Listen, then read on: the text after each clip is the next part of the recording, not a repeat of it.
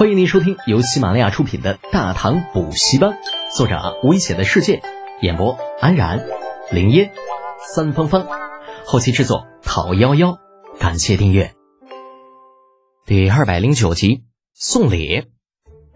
两日后，依旧是李浩的小院安排完训练的事情，那这两天无所事事的李浩，从庄子上拿回了几个特制的玻璃片。又从匠作间弄来了几节粗细不一的铁桶、铜环，在家里摆弄着。在他旁边，金圣曼、李雪燕两个绝色大美女正在对峙。李雪燕听说李浩回来的消息，特地在家里准备了好几天，将庄子长最近的情况整理成册才过来。这打算把他临走前交代的事情与他做一下交代。可是没有想到，这刚来就发现了金圣曼的存在，对峙。也就不可逆转的发生了。那李浩对此表示，嗯，自己也很无奈，索性不管了，任由他们两个唇枪舌剑怼来怼去，自顾自的低头忙着自己的事情。你爱咋咋地吧，谁让老子长得比较帅，又那么有才，还特招人稀罕呢？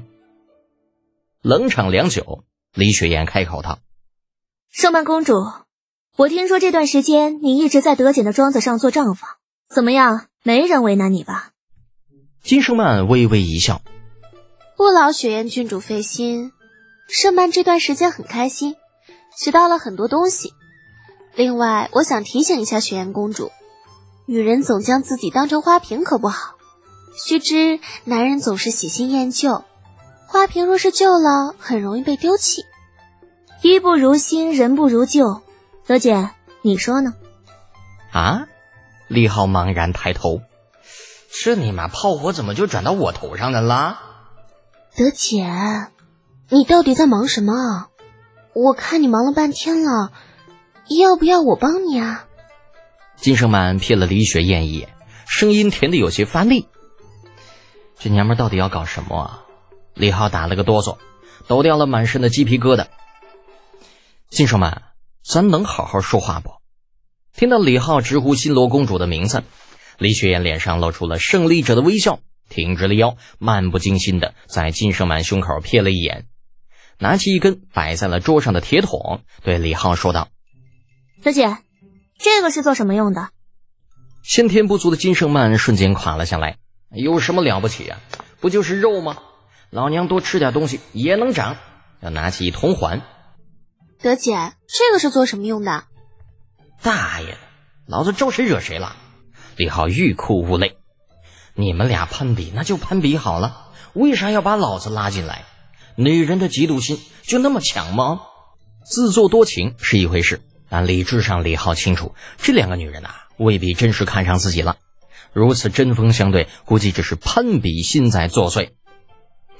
你们最好不要把他们弄坏了啊，这东西都很重要。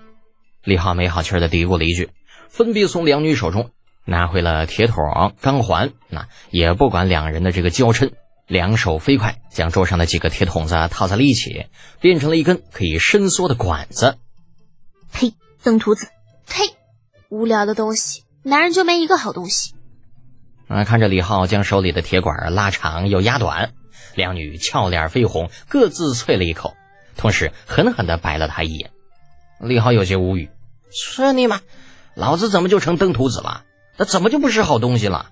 明明是你们自己想歪了，好不好？感慨着这个时代女人的早熟。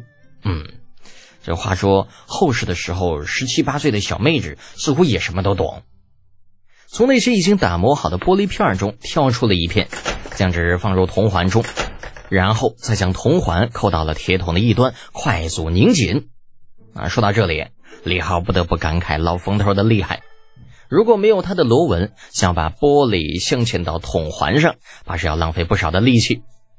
搞定了圆筒的一端，李浩又在另一堆玻璃片中挑来挑去，然后在两女没好气的目光中重复刚刚的动作，将这镶嵌到铜环里，拧到了铁桶上面。两个女孩这个时候也看出李浩捣鼓东西并不如他们所想，红着脸对视了一眼。李雪燕直接开口问道：“罗姐。”你到底在弄什么东西啊？千里望，李浩一边说，一边将铁桶哗啦拉开，放到了眼前。一片模糊，完犊子了！这不是两片。叹了口气，那，在两女好奇的目光中，将其中一头拆开，换上了另外一个玻璃片，继续着刚刚的动作。凸透镜与凹透镜，那组合到一起就成了望远镜。这个道理虽然简单，但是根据镜片的厚度不同，两块镜片之间的距离也会发生变化。那所谓失之毫厘，差之千里，就是这么个意思。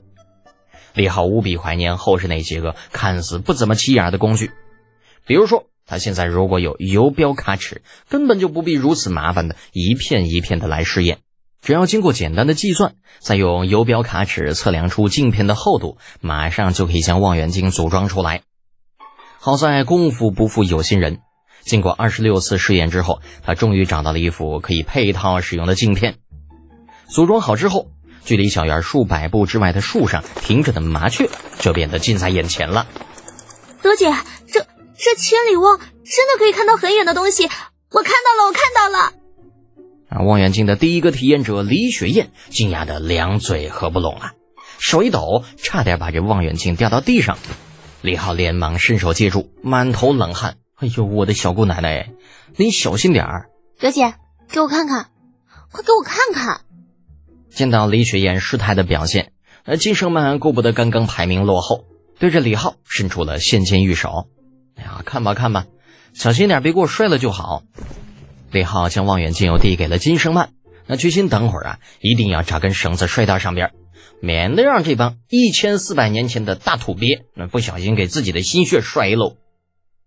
这个时代烧制玻璃的工艺和后世那水平根本就没法比，里面这杂质多到数不清。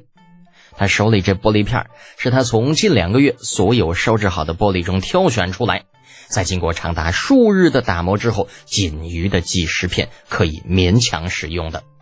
啊，可就算这样，这里边依旧是有几片气泡的存在，这个透光度也并不怎么好，看东西模模糊糊的，连后世那种小孩子玩的望远镜都是比不上的。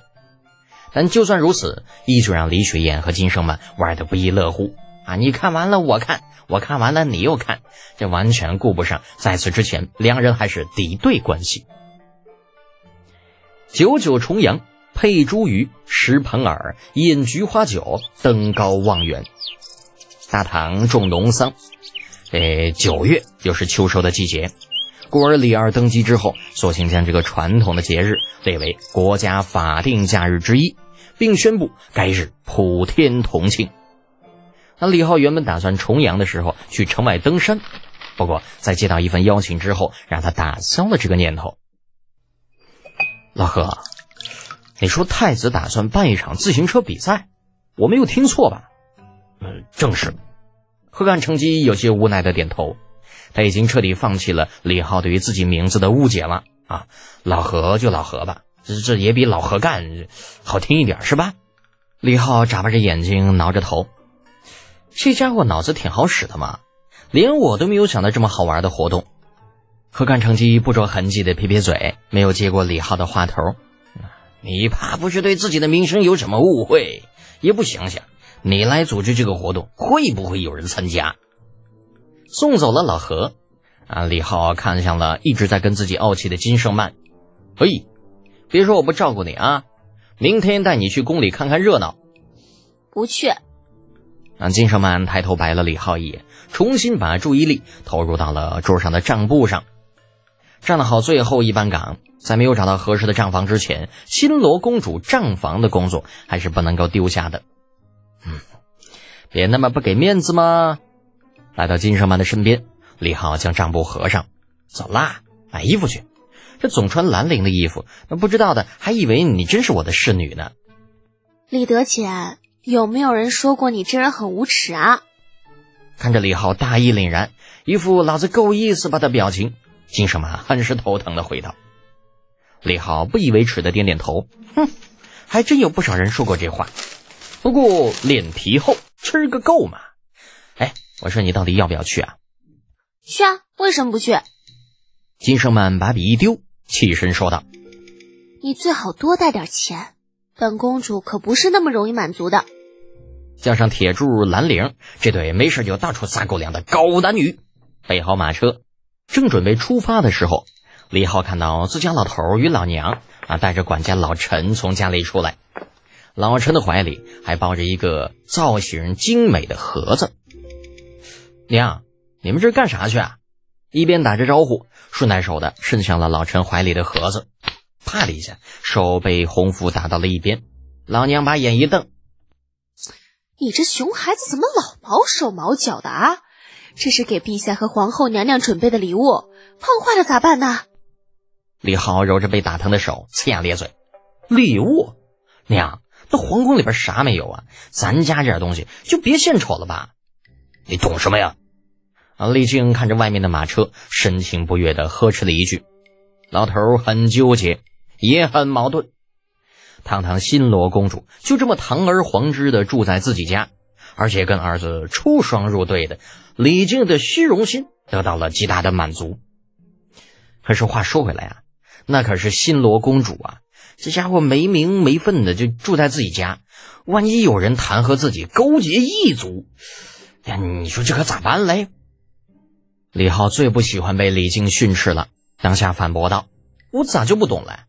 爹，不是我说你啊，就您手里那点东西，就没一样值钱的。这送到宫里啊，搞不好再落个欺君之罪，那咱家可就完犊子了。放屁！你小子不给老子添堵难受是吧？好了好了，你们父子俩到底怎么回事啊？怎么一见面就吵个没完？”